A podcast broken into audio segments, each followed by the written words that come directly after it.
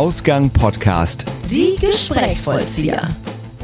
Herzlich willkommen zu einem neuen Musical-Spezial hier bei Ausgang Podcast Die Gesprächsvollzieher. Ich habe natürlich wieder einen Gast an meiner Seite. Er spielte bereits am Staatstheater Wiesbaden, studierte im Anschluss Musical und Show an der Universität der Künste in Berlin und war seitdem bereits in vielen Produktionen zu sehen. Der kleine Horrorladen, Next to Normal, Anna Tefka, Ludwig II oder West Side Story. Die Liste seiner Engagements füllt sich stetig. Wie er seine Leidenschaft für die Bühne entdeckte, warum er zunächst in einer Band sang und später dann zum Musical ging und wovor er in seinem Beruf Angst hat, hört ihr jetzt. Herzlich willkommen, Jan Rekestus. Hallo, ich freue mich. Schön, dass du da bist. Sehr gerne. Ja, wir sind im Opernhaus Bonn. Wir dürfen hier aufzeichnen, glücklicherweise freue ich mich sehr drüber, dass du dir auch Zeit genommen hast überhaupt. Heute ist äh, Sonntag, einfach mal eine zeitliche Einordnung. Mm, du spielst heute noch, du hattest schon vor mir einen Termin. Ich bin jetzt sozusagen dein zweiter Termin. Ist das ein normaler Spieltag für dich, so eine normale Routine für einen Spieltag? Oder wie sieht so ein Spieltag für dich normalerweise aus? Nee, tatsächlich ist es eher Zufall, dass es jetzt zwei Termine hintereinander waren. Normalerweise komme ich so drei Stunden, würde ich sagen, vorher ins Theater und leg erstmal ab, sing mich bisschen ein und dann geht auch schon Maske los und Soundcheck, genau. Und Proben vielleicht manchmal auch noch wahrscheinlich, ja? Genau. Je nachdem, ob äh, was auf dem Tagesplan steht, dann auch Proben, genau. Ja, West Side Story spielt hier gerade im Moment. Ähm, ich denke mal, diese Geschichte ist den meisten, die jetzt zuhören, klar. Ja, Liebesgeschichte wie Romeo und Julia, eine genau. Liebe, die nicht sein darf. Und äh, du spielst Tony, die Hauptrolle. Ähm, wie viel Tony steckt so in dir? Hm. Steckt überhaupt Tony in dir ein bisschen? ja, äh, definitiv. Also ich glaube, also ich versuche immer die Figur, die ich spiele, irgendwie in mir zu finden oder Anteile zumindest. Und ich glaube, was Toni ausmacht, ist, dass er eigentlich ein sehr sensibler Typ ist und das kommt, glaube ich, durch seine irgendwie spielerische Naivität auch rüber in, in den Maria-Szenen. Und gleichzeitig hat er eben auch diese Gang gegründet und hat da auch eine gewisse Härte und eine Aggression, die ich finde nicht immer ganz rauskommt in manchen Produktionen, die man sieht. Und ich glaube, das ähm, versuche ich beides in mir zu finden und das zu zu aktivieren. Ja. Ich werde es heute Abend ja sehen, haben wir ja gerade schon genau. kurz festgestellt. Mein erstes Mal West Side Story. Ich bin auf jeden Fall äh, sehr gespannt. ich habe dich zum ersten Mal in Füssen wahrgenommen, letztes Jahr im Sommer bei Ludwig II und meist, ich würde mal behaupten, sehr viele Leute kennen dich wahrscheinlich auch von dort. Du hast zwar schon vorher einiges gespielt, das kommen wir gleich noch zu. Ja. Letztes Jahr war es ja noch der Graf Dürkheim und dieses Jahr zum ersten Mal auch den König. war das eine Ehre für dich oder ist das eine Ehre für dich, dass du jetzt auch den König mal spielen durftest? Oder darfst, besser gesagt, ne? Ja. Also natürlich, ich freue mich wahnsinnig darüber, diese Rolle spielen zu dürfen, weil da auch total viel drin steckt ähm, das ist eine ultra interessante Figur mit ganz vielen Kontrasten und äh, fühlt sich wahnsinnig hin und her gezogen. Und ich glaube, ja, es macht einfach total viel Spaß. Und es ist natürlich schön, dass das Theater mich in dieser Rolle sieht. Das ist, das ist eine Ehre, ja. war dir die Geschichte um den König vorher schon so bekannt, bevor du überhaupt mit dem Stück in Berührung gekommen bist, oder war das so ganz, ganz was Neues eigentlich? Ähm, naja, ich wusste, dass es halt der Märchenkönig ist, ja. der Spinner, der irgendwie dieses Neuschwanstein gebaut hat. Das äh, wusste ich aber sonst nicht so viel über ihn. Gut, ist eine weltbekannte Geschichte eigentlich, aber da steckt ja doch auch sehr viel Bayern drin und sehr viel, viel Landesstolz, würde ich jetzt mal behaupten. Deswegen äh, muss man sich da wahrscheinlich auch ein bisschen reinarbeiten, nehme ich mal an. Ne? Ja, ist eben auch so ein bisschen Patriotismus, aber ja, auch eine ganz verletzliche Figur. Und manchmal habe ich auch das Gefühl, manche Leute da unten wollen das nicht so ganz wahrhaben, was der da, ähm, was der gefühlt hat oder in was für einem, ja, eine Zerrissenheit war der ja auch einfach. Und das ist, glaube ich, auch das, das Spannende an der Figur. Deine Kollegen Matthias Stockinger und Jan Amann haben ja die Rollen schon sehr lange geprägt, sage ich jetzt mal so. Hattest du Ehrfurcht vor der, vom Spielen, vor der Rolle? Ja, es ist natürlich ein ganzen, ganzer Batzen, den man da zu spielen, aber auch vor allem zu singen hat. Also es sind ja irgendwie über, über zehn Titel, wo man da beteiligt ist. Und ja, klar, da denkt man erstmal, äh, schaffe ich das überhaupt? so. Aber ähm, ja, ich habe das eben versucht, früh vorzubereiten, mir anzueignen und hat dann funktioniert, Gott sei Dank. Gab es Vergleiche irgendwie durch Fans, die das Stück schon öfter gesehen haben und äh, die, weiß ich nicht, vielleicht besonders kritisch waren? ja, äh, absolut. Also da, da gibt's ja eine, eine krasse Fanbase da unten in Füssen so. Und ja, erst letztens hat eine dann zu mir gesagt, ja, hast du ganz schön gemacht, aber so ein bisschen ein reiferer Ludwig ist ja schon viel passender so. Und das ist ja, ja, ist ja super subjektiv und das ja. kann ich auch verstehen, wenn so, ich mache das so, wie ich denke, wie ich das für richtig halte. Und spannend ist ja auch eigentlich, dass er mit 18 diese Krönungsrede gehalten hat und das Stück endet dann mit seinem Tod. Es eigentlich gibt's da ja keine Idealbesetzung, ne? Und natürlich ist das affig, wenn man mich so alt schminkt, aber man versucht halt das Beste draus zu machen. Und dann glaube ich, muss jeder Theater Besucher für sich entscheiden, was da stimmt. Da geht's ja wahrscheinlich auch ein bisschen mehr um die Person, also den Darsteller, der dann, der denjenigen dann verkörpert, schätze ich mal. Ne? Also ja. Ich weiß zumindest, dass um Jan Ammann ein sehr großer Fankreis ist. Ich weiß es nicht, aber ich unterstelle jetzt einfach mal, dass dann wahrscheinlich eh die Stimmen ein bisschen kritischer ausfallen könnten. Ja. Oder da jetzt äh, großartig. Der ist ja auch schon, also ein paar Jahre länger als ich im, im Geschäft ja. und hat die Rolle ja auch kreiert. Also, aber der Jan ist ein ganz toller Kollege und ich, also ich finde, wir, wir kommen auch total gut miteinander aus. Also es ist total easy alles. Ja, macht ja die ganze Sache auch im Endeffekt spannend, weil ja sicherlich jeder Darsteller dann doch wieder so seine eigene Handschrift oder Stimme im Endeffekt, die ja auch wichtig ist, damit reinlegt, ne, und jeder so einen anderen ja. Ansatz hat. Und ich denke, das ist ganz schön und macht das Ganze vielleicht auch mal wieder ein bisschen frischer, auch wenn die Thematik ja die gleiche bleibt im Endeffekt. Ne? Ja. Aber ich glaube, gerade dieses Jahr, ich habe es jetzt nur so ein bisschen verfolgt, waren ja doch einige neue deiner Kollegen dabei, die den König auch gespielt haben. Ne? Ja. Und äh, dadurch kommt ja wieder ganz frischer Wind auf die Bühne. Ja. Sozusagen, finde ich. Ja, es sind wirklich ganz verschiedene Versionen vom König und das Theater gibt uns da auch die Freiheit, einfach unser eigenes Ding ein bisschen zu machen und das ist auch einfach das Schöne daran, dass man da sein, seine eigenen Sachen reinfließen lassen kann, ja. Bist du nächstes Jahr wieder dabei? Es gibt, es gibt Gespräche, so viel kann ich sagen. Apropos Fans, ja, du hast ja gerade schon gesagt, dass in Füssen eine relativ große Fanbase sowieso schon existiert. Du hast ja auch über die letzten Jahre wahrscheinlich mitbekommen, dass das Interesse an dir und deiner Person bisschen größer geworden ist. Wann hast du denn so realisiert, dass es da vielleicht so ein paar Fans geben könnte? Also es hat mich total überrascht, dass ich diesen äh, dritten Platz bei, äh, bei diesem Musicalpreis äh, gewonnen habe, beliebtester Newcomer. Also da habe ich mich schon sehr drüber gefreut und ja, das kam einfach so.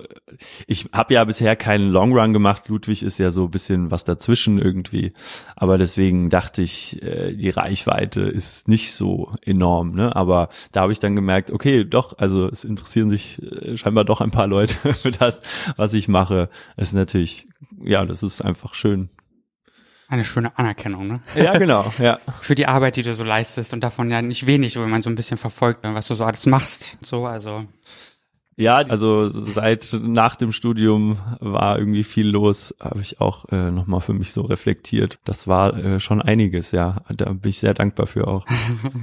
Kann man irgendwie dann einen Ort als Heimat bezeichnen oder gibt es so ein Gefühl von zu Hause sein? Du bist ja jetzt in Bonn für eine kurze Zeit, aber trotzdem unterwegs zwischendurch. Gibt es da irgendwie so überhaupt so ein Gefühl von Ankommen oder ist man eigentlich die ganze Zeit nur unterwegs? Also ich habe ähm, ein Jahr hatte ich gar keine Wohnung, da habe ich meine Studentenbude in, in Berlin aufgegeben und habe hab meinen Kalender angeguckt und habe gesagt, ja, es macht einfach keinen Sinn. Also ich wollte da eh raus und ich war halt dann immer vom eigenen Engagement ins nächste so und dann habe ich die Wohnung einfach gekündigt und klar, da spart man ein bisschen Geld, aber eigentlich ist es, äh, das geht nicht. Also man braucht irgendwie ein Zuhause, die Wurzeln. Und äh, es ist lustig, dass du das fragst, weil seit April bin ich nochmal umgezogen und die Wohnung äh, habe ich total, haben wir total Glück gehabt mit der Bude. Die ist wunderschön und da, seitdem wir da wohnen, ist es so, ach, jetzt fühle ich mich endlich mal irgendwo zu Hause. Und Berlin war eh immer so, oh, groß und laut und viel schlechte Laune so. Aber seit der neuen Wohnung äh, habe ich da so mal eine meine Base. Das ist echt cool. Ach schön. Ja gut, Berlin ist halt auch echt riesig, ne, wenn man so überlegt. Also ich komme aus der Gegend tatsächlich, aus Brandenburg ursprünglich ja. und äh, wohne jetzt aber auch schon lange hier in Köln. Aber ich fand Berlin halt immer fast schon zu groß für meinen genau. Geschmack. Genau. Also man ist ja in den einzelnen Stadtteilen dann auch noch irgendwie wie in so einer eigenen Stadt so ein bisschen. Ne? Da ja, ist es genau. gar nicht genau. so einfach, so, so sein, ja, seine, seine Heimat sozusagen zu finden, in Anführungsstrichen, glaube ich. Ja, ja, ja, es kommt ja auch öfter vor, dass man mal eine Stunde einfach durch Berlin ja. fährt. Das ist dann normal. Aber ja, wenn man so seinen Kiez gefunden hat, ist es so, dann hast du so alles um die Ecke und da sind auch die meisten Freunde von mir jetzt auch gar nicht weit und das ist so, oh, bin ich also froh, dass sich das jetzt so alles ergeben hat. Zu Hause. Genau.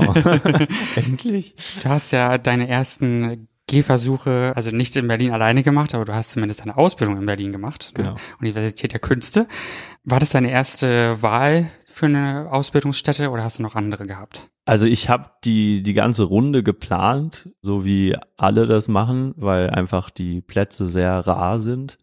Und ich wollte aber nach Berlin. Also irgendeine Stimme in mir hat gesagt, da möchte ich gern hin. Und deswegen war das eigentlich schon meine erste Wahl, ja. Du hast ja jetzt Show Musical studiert, ne, als äh, Studiengang. Wie läuft das so ab? Kannst du dich noch an deinen ersten Tag erinnern, wie das so war? Alles neu, alles frisch. Aufgeregt wahrscheinlich. Ja, ich kann mich sehr gut an meinen ersten Tag erinnern, weil ich kam zu spät. Oh oh. ja, ich habe am Abend vorher habe ich noch eine Vorstellung gespielt im damaligen, äh, also im Theater in Wiesbaden. Und dann kam ich montags früh an den Flughafen in Frankfurt und es war so voll. Und ich hätte es eigentlich noch geschafft. Ich sehe es noch genau vor mir, wie ich an dieses Gate gerannt komme und ich sehe noch Leute einsteigen und diese Frau dreht sich zu mir um und sagt, nee, das Gate hat jetzt zu. Und ich bin gestorben, weil Verdammt. ja, ich habe einfach dieses erste Gespräch äh, war ich halt nicht dabei, erstmal beliebt gemacht so und dann kam ich gerade rechtzeitig zu meiner ersten Gesangsstunde. Es war so, oh nein. Oh oh, direkt aufgefallen. Kann doch nicht wahr sein. Aber ja, ich bin froh, der Leiter war nicht so sauer, Gott sei Dank. Aber ja, das Studium ist, das ist wirklich gar nicht ohne gewesen. Also es war die, die schlimmsten und schönsten vier Jahre meines Lebens. So habe ich das am Ende beschrieben. Oha. Ja. Warum die schlimmsten?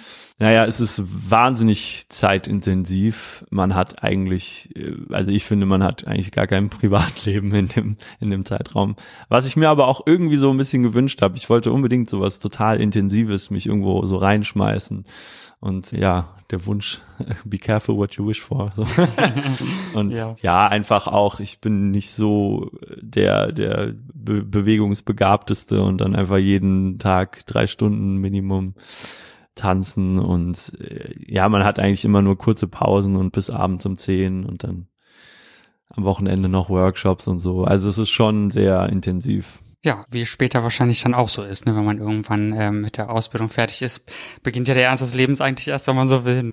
Ja. Ähm, schätze ich mal jedenfalls. Und wie war das so für dich, als du dann ja die Akademie hinter dir gelassen hast und die ersten Engagements kamen? Also außerhalb der Ausbildung, du hast ja vorher schon gespielt, ne? Ja. haben wir ja schon ein paar Mal jetzt angedeutet, aber wie war das im Endeffekt für dich? Wie waren die ersten Schritte so dann ins eigenständige Künstlerdasein sozusagen? Ja, total aufregend natürlich. Man, man weiß ja eigentlich überhaupt nicht, was da auf einen zukommt. Aber um ehrlich zu sein, war ich auch froh, dass das Studium dann vorbei war. Es war doch, ja, eben eine lange Zeit, eine intensive Zeit. Und man ist da auch so ein bisschen in seiner Studienblase. Ich weiß gar nicht, ob das bei anderen Studiengängen auch so ist. Aber wenn man die ganze Zeit mit denselben Leuten äh, da arbeitet, ist das einfach, da ist so ein eigener Kosmos, was ja auch gut ist. Also es ist so ein geschützter Raum auch. Aber wenn man dann rausgeht, ist, merkt man zum ersten Mal, oh, okay, vielleicht sind Sachen anders, als man gedacht hat. Oder vielleicht kann ich mich da auch noch über mich hinauswachsen. Oder vielleicht stimmt das gar nicht, was der eine Lehrer gesagt hat oder der andere Student. Oder vielleicht komme ich auch so. Oder ja, also es sind einfach so Erfahrungen, die kann man im Studium nicht machen. Ne? Ja. Ich könnte mir vorstellen, dass wahrscheinlich auch die Theorie zwar einem dann irgendwie nahegelegt wird mal, aber die Praxis ist ja dann wahrscheinlich auch was ganz anderes, ne? Und man muss sich ständig wieder neu behaupten, man muss zu Auditions und hat äh, Ja. wahrscheinlich auch unheimlichen Druck dann im Endeffekt, dass, dass man ein Engagement kriegt und so, ne? Und ich weiß es nicht, ich bin jetzt nicht der Profi, aber ich denke mal, dass auch die Branche wahrscheinlich schwierig ist und die Jobs rar. Wie war das für dich? Wie hast du das so empfunden? Oder wie empfindest du das bis heute, besser gesagt? Ja, also wenn ich auch so, wir haben auch immer noch unsere Jahrgangsgruppe bei WhatsApp und wir sind eigentlich alle gut versorgt. Also generell sind die Leute von der UDK immer gut versorgt, was natürlich total schön ist und für die Schule spricht. Und ähm, ja, ich war natürlich froh, dass das alles so gut geklappt hat. Es ist nicht selbstverständlich und es gibt wenig Jobs. Und ich wollte ja habe mir das so vorgestellt, dass ich gerne im Stadttheater viel machen will. Und da weiß ich oder wusste ich auch, daran zu kommen ist auch noch mal was anderes. Und es ist also dann doch alles sehr positiv verlaufen. Ja. Du bist in Wiesbaden geboren, kann man ja mal sagen. Ne? Genau. Dort hast du ja auch äh, deine ersten Bühnenengagements äh, gehabt, also einige sogar. Ne? Unter anderem der kleine Horrorladen, wo du, glaube ich, auch ziemlich von schwärmst immer noch. Ne? Zumindest ja. habe ich das so das einer meiner Lieblingsstücke. So wahrgenommen. War das so der Auslöser für dich, auf die Bühne zu gehen in Richtung Schauspiel, Musical, Gesang? Oder gab es schon vorher in deiner Kindheit Erlebnisse?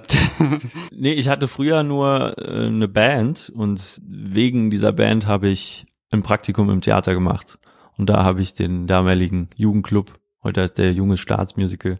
Ich wusste überhaupt nicht, was die da machen. Ich wusste nur, dass sie irgendwie so sind so in meinem Alter und machen Musik, irgendwie stehen auf der Bühne, aber ich wusste gar nicht, dass das Musical ist. Und dann habe ich mich da halt informiert und gesehen, dass die äh, halt ein Casting machen und dann bin ich einfach hingegangen habe mich da so ein bisschen irgendwie reingefuchst. Und dann habe ich gemerkt, dass mir das Spaß macht und irgendwie so bin ich da so reingerutscht eigentlich. so ohne zu wissen, was du eigentlich wahrscheinlich vor dir hast. Ne? Ja, genau. Also oft hört man ja irgendwie, ja, ich habe als Kind das und das Stück gesehen und dann, äh, das hat mich so inspiriert und seitdem und so. Und bei mir war es eher so, äh, ja, die Leute sehen aus, als würden sie Spaß haben. Let's go. Kann man ja mal ausprobieren, ne? also, wir haben gerade festgestellt, Wiesbaden bist du geboren und aufgewachsen. Was gibt's da so zu sehen, was man unbedingt mal gesehen haben muss, wenn man da ist? ja, natürlich. Das Staatstheater. den Club, wo ich früher war. ja, ich war, ich kann mich jetzt, wenn du die Frage stellst, kann ich mich eigentlich nur so daran erinnern, was ich so in meiner Jugend gemacht habe in Wiesbaden. Und das war halt auf der einen Seite der Jugendclub, das Theater und auf der anderen Seite der Schlachthof, das ist eigentlich so ein Kreativgelände, würde ich es nennen, ist halt auch ein Club und wir hatten da unseren Proberaum als Band und das ist so, glaube ich, der Sammelpunkt für die Leute in, in dem Alter so. Was habt ihr so für Musik gemacht? Äh, also schon so Alternative, würde ich sagen, aber mit verschiedenen Einflüssen. Ja, es war ganz abgefahren. Ich habe auch irgendwie äh, meine Geige nochmal ausgepackt. Ich habe vier Jahre lang Geige gespielt. Ah. Und das auch nochmal so, äh, ja, und eine Trompete dabei. Und ja, es war. Durftest du Geige spielen oder musstest du Geige spielen? Als Kind, ich wollte, ich wollte es unbedingt. Oh ja, okay. Und zum Schluss, äh, und zum Schluss wollte ich es unbedingt aufhören.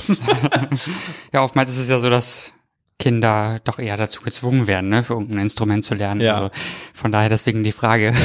Ja, meine gut, Eltern wollten auch, dass ich das beibehalte, aber als sie mich dann auf der Bühne äh, gesehen haben, wie ich mit meiner Band auftrete, das war dann der Punkt, wo sie gesagt haben, ja, okay, du kannst aufhören. ja gut, das ist ja auch wahrscheinlich sehr intensiv mit der mit der Proberei und ich weiß gar nicht, ob man als Geigenspieler so viel Geld mit verdient. Ich glaube, in Orchestern anzukommen ist auch nicht so einfach. Ja. So ist zumindest mein Eindruck. Also ich glaube, da, da ist vielleicht die Bühne für dich doch das bessere, ja, bessere jetzt im Ort. denke ich auch, dass das besser zu mir passt. Ja, mein Vater war halt Solo-Klarinettist in Wiesbaden. Ich glaube, vielleicht war da auch ein, ein kleiner Wunsch, dass ich auch ins Orchester gehe. Und also ich, ich hätte es mir auch da damals vorstellen können, aber eben hat sich so das Interesse irgendwann doch geändert, ja. Aber du bist dir der Bühne, dem Theater, wie auch immer, treu geblieben. Genau, ne? und dem Orchester ganz nah. Von daher ist ja auch schön. Die Connection ist also immer noch da. Genau, ja. Sozusagen. Ich habe in einem Interview gelesen, dass du Angst hast vor Tanzauditions. Gott, oh Gott. Warum? Gerade bei ähm, West Side Story wird doch relativ viel getanzt, ne? Ja, Hast du gesehen? Äh, ja, ich aber nicht. Du tanzt nicht, okay. Daran merkt man, dass ich das Stück noch nicht gesehen habe. Ja, ich bin tatsächlich also Maria und Toni sind die einzigen, die nicht tanzen müssen in der Show. Ja. Glück gehabt. Äh, ja, ich habe Glück gehabt. nee, ähm, tatsächlich, wenn man mir Sachen so ein bisschen einprügelt, äh, sieht man es am Ende gar nicht so, dass ich. Äh, das Problem ist, mein Hirn ist sehr langsam und bei Tanzauditions muss dein Hirn sehr schnell sein und das äh, funktioniert dann nicht so gut, wenn man so hinterher eiert, weil man das irgendwie versucht, diese Infos in seinen Körper zu kriegen. Und deswegen ist das einfach, ich finde das ganz furchtbar. Und es ist halt nicht meine Stärke. Und das ist so, als würde man, ja, weiß ich nicht, seine Schwäche präsentieren müssen. Mhm. Das, ja, man denkt dann so, warum? Das, Macht niemand gerne wahrscheinlich, ne? Seine genau. Schwächen präsentieren. Ja. Hast du noch irgendwas anderes, wo du glaubst, dass du nicht so gut bist? Also in dem Berufsfeld, glaube ich, schlage ich mich immer besser in dem, was verlangt ist. Aber ja, ich glaube, der Tanz wird nie meine große Stärke oder Leidenschaft auch. Ja. Na gut. dem kann man ja vielleicht entgehen in einer gewissen Weise, wenn man sich Rollen auswählt, wo man vielleicht auch nicht so viel tanzen muss. Ja, ich versuche versuch mich da so reinzuschleichen. Was denkst du, ist so deine Stärke oder sind so deine Stärken? Seelenstriptease? genau, das ist ja von uns allen so. ja, ich glaube, die Stimme ist schon äh, auf jeden Fall meine stärkere Seite. Aber auch seitdem ich irgendwie, ich habe Chick gespielt, das Schauspiel, und seitdem habe ich das Gefühl, ist es auch mit dem mit dem Schauspiel wird es immer authentischer und da fühle ich mich auch immer wohler drin. Und als ich angefangen habe, war das so ein bisschen, äh, ich finde da nicht so ganz den Zugang zu und ich ha habe das Gefühl, jetzt habe ich dann Zugang zu und das ist natürlich auch sehr, sehr schön. Gut, man wächst ja auch so mit seinen Aufgaben ne, und mit seinen Genau. Rollen und äh, dafür ist man ja dann am Anfang eben auch jünger und wenn man nicht, wenn man mehr und mehr spielt, dann wird ja mit Sicherheit, wird man ja auch einfach generell selbstbewusster, würde ich Ja, jetzt mal sagen. Die Erfahrung Jeden- tut's dann. Ja, Wie in jedem Job eigentlich, wenn man Ja. so will. ja genau. Du hast ja sogar schon, wo du gerade von Schauspiel sprichst, im Film die Florence Foster Jenkins Story mitgespielt. Ja, Habe ich jetzt nur so im Vorbeilaufen gesehen. Leider habe ich den Film noch nicht sehen können, aber du spielst einen Journalist, Genau. ne, der sie so befragt. Zu ihr muss man ja sagen, sie war ja so die unbegabteste Sängerin wahrscheinlich, die es gibt. Ne? ja, Ich habe schon mal einen anderen Film mit ihr gesehen oder über sie besser gesagt gesehen und ähm, da könnte man jetzt denken, wahrscheinlich war es ein bisschen Selbstüberschätzung äh, gepaart mit, aber trotzdem einem gewissen Ehrgeiz, weil sie ja irgendwie bis zur Carnegie Hall gekommen Mhm. Total ist damit. Ne? Also ja. finde ich, kann man ja schon sagen, dass ja auch ein sehr ehrgeiziger Typ gewesen sein muss. Ne? mhm, absolut. Was denkst du, ist Ehrgeiz wichtig in deinem Beruf? Ja, ein gewisser Ehrgeiz ist wichtig, aber also auch da glaube ich, ich bin der Meinung, dass in jeder Lebenslage kommt es immer auf die Balance an. Und ich glaube, es ist schon gut, wenn man weiß, wo es langgehen soll, aber sobald man die Ellbogen ausfährt, ist es meiner Meinung nach eine falsche Energie. Es wird schon so kommen, wie es kommen soll. Und äh, ja, wissen, wo man hin will, aber nicht irgendwie irgendwas zu Schaden kommen lassen. So. Und wissen, woher man kommt vielleicht. Absolut, ja.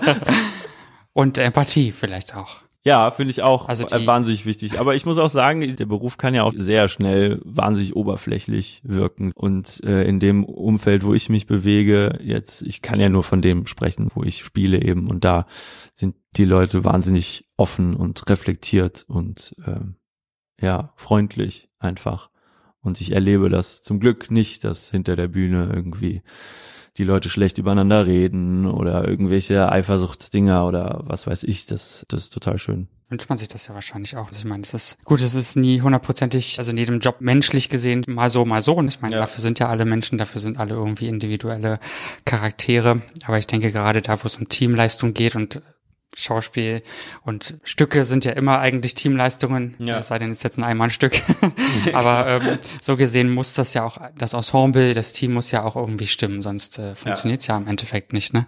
Und jeder, du ja auch, äh, ist ja nur ein Baustein des ganzen Großen Ja. würde ich sagen. Deswegen ist ja wahrscheinlich auch Disziplin genauso wichtig irgendwie ein Stück weit, dass man eben weiß, was man selbst zu leisten hat, aber vielleicht auch die Leistung der anderen dann im Endeffekt anerkennen kann, würde ich jetzt mal denken. Ne? Ja, ganz genau. Also wenn ich auch hier das Ensemble in Bonn sehe, es ist auch, jeder macht so einen super Job und es ist einfach, man, man kann nur dankbar sein, mit diesen ganzen tollen Menschen irgendwie abends auf der Bühne zu stehen. Da bin ich sehr gespannt drauf. da ist es schon soweit. Du hast vor einer Weile schon mal Konzerte gespielt. Im Ausblick hießen die, die beiden Konzerte, es waren zwei, ne? Im, im Augenblick. Berichtige mich. Genau, im Augenblick. Hast du in Zukunft vor, sowas nochmal zu machen, vielleicht? Ja, also ich kriege gerade lustigerweise auch immer mehr Lust darauf, wieder so ein Solo-Programm zu machen. Also im Moment machen wir ja diese Gala-Abend des Musicals und im Januar ist dann wieder Love Story. Sind so Konzertformate eben, aber diese Solo-Sachen, äh, ja, mal gucken. Da bin ich gerade, ich heute erst wieder Sachen in die Playlist gesteckt, wo ich dachte, ah, das ist aber cool, vielleicht würde ich das gerne mal singen. So. Ja, das wird spannend. Ja, die Konzertabende, von denen du gerade gesprochen hast, war ich auch schon, fand ich auch super. Also ich kann es nur von meiner Seite jedem empfehlen, cool, danke. der das mal erleben möchte und sehen möchte. Also generell die Sound of Music Geschichten. Mitternachtsball war ja gerade erst vor zwei Tagen. Ja, genau. Hm? Ähm, war ich jetzt dieses Jahr leider nicht, aber ist auch immer wieder toll, was da auf die Bühne kommt jedes Jahr. Ja, Wahnsinn. Und das Also, in kürzester Zeit, also da bin ich echt immer äh, erstaunt, dass man das schafft. Ja. Gibt's für die Zukunft ein paar Rollen, die du gerne spielen würdest oder irgendwas, was du künstlerisch auch gerne mal umsetzen möchtest? Sei es jetzt Regie oder irgendwas anderes in der Richtung? Also ich würde sehr gerne mehr im, im Bereich Film, Fernsehen machen, aber da weiß ich auch, dass es äh, super schwer ist, da so reinzukommen. Und es ist sehr viel einfacher zu sagen, ja, ich würde es gerne mal machen. Aber ähm, ich habe gerade einen Wunsch umgesetzt, dass ich wieder so eine Band zusammengetrommelt habe. Da freue ich mich wahnsinnig drauf. Hatten wir jetzt die die zweite Probe. Aber ich bin jetzt eben ein bisschen mehr in Berlin und dann fangen wir jetzt an zu proben. Rollen fällt mir gerade der Frankenfurter ein. Cool. äh, Jekyll und Hyde finde ich spannend. Ja, Tony wollte ich immer unbedingt machen. Ne? Da ist es jetzt auch so weit gekommen. Und ich glaube, die zwei stehen auf jeden Fall noch so ein bisschen auf der Liste. An alle Caster da draußen. ja. Frankenfurter finde ich ja sehr spannend auf jeden Fall. Das finde ich äh, ja, richtig cool. Auch geile Musik. Und so, ja. finde ich super.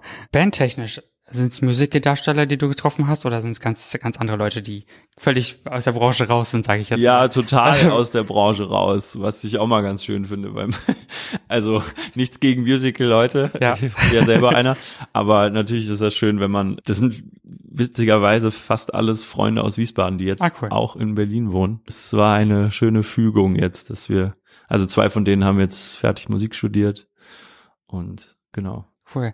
Nur die Frage war jetzt ja, es gibt ja schon so so ähm, Konstellationen von ein paar Musicaldarstellern, die dann auch so ein bisschen touren und so, so, ne, deswegen, also Musical Tenors zum Beispiel kennt man ja. Ja, ja, genau. Also die Leute, die involviert sind, zumindest im Musical kennen das, deswegen, Ja. deswegen nur die Frage. Nee, ich finde auch, das äh, so, soll ein schöner Kontrast werden. Also es soll so in Richtung Funk gehen, was ja dann auch so Cool. komplett anderes ist.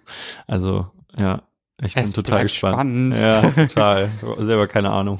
Ja, ich glaube, wenn man sehr viel Musik dann auch spielt wie du ja, dann man es vielleicht auch schön, wenn man mal ein bisschen selbst ein anderes Blickfeld kriegt auch. Ja, Nehme ich mal an.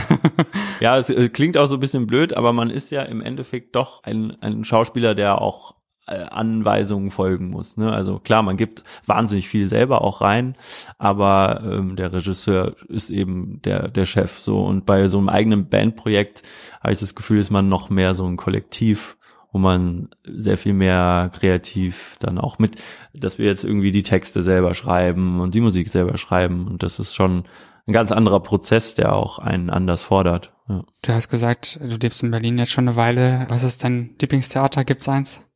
Hm. Da ploppt dir jetzt das Renaissance-Theater in meinen Kopf auf. Das hat vielleicht auch ein bisschen einen nostalgischen Hintergrund, weil ich da nächste Norme gespielt habe. Aber ähm, Die Deutschland-Premiere auch, ne? Oder? nee, die war ja in Fürth. Ah, Das war okay. quasi die Gut. Berlin Berlin Premiere. Auch gut, trotzdem gut. Ja.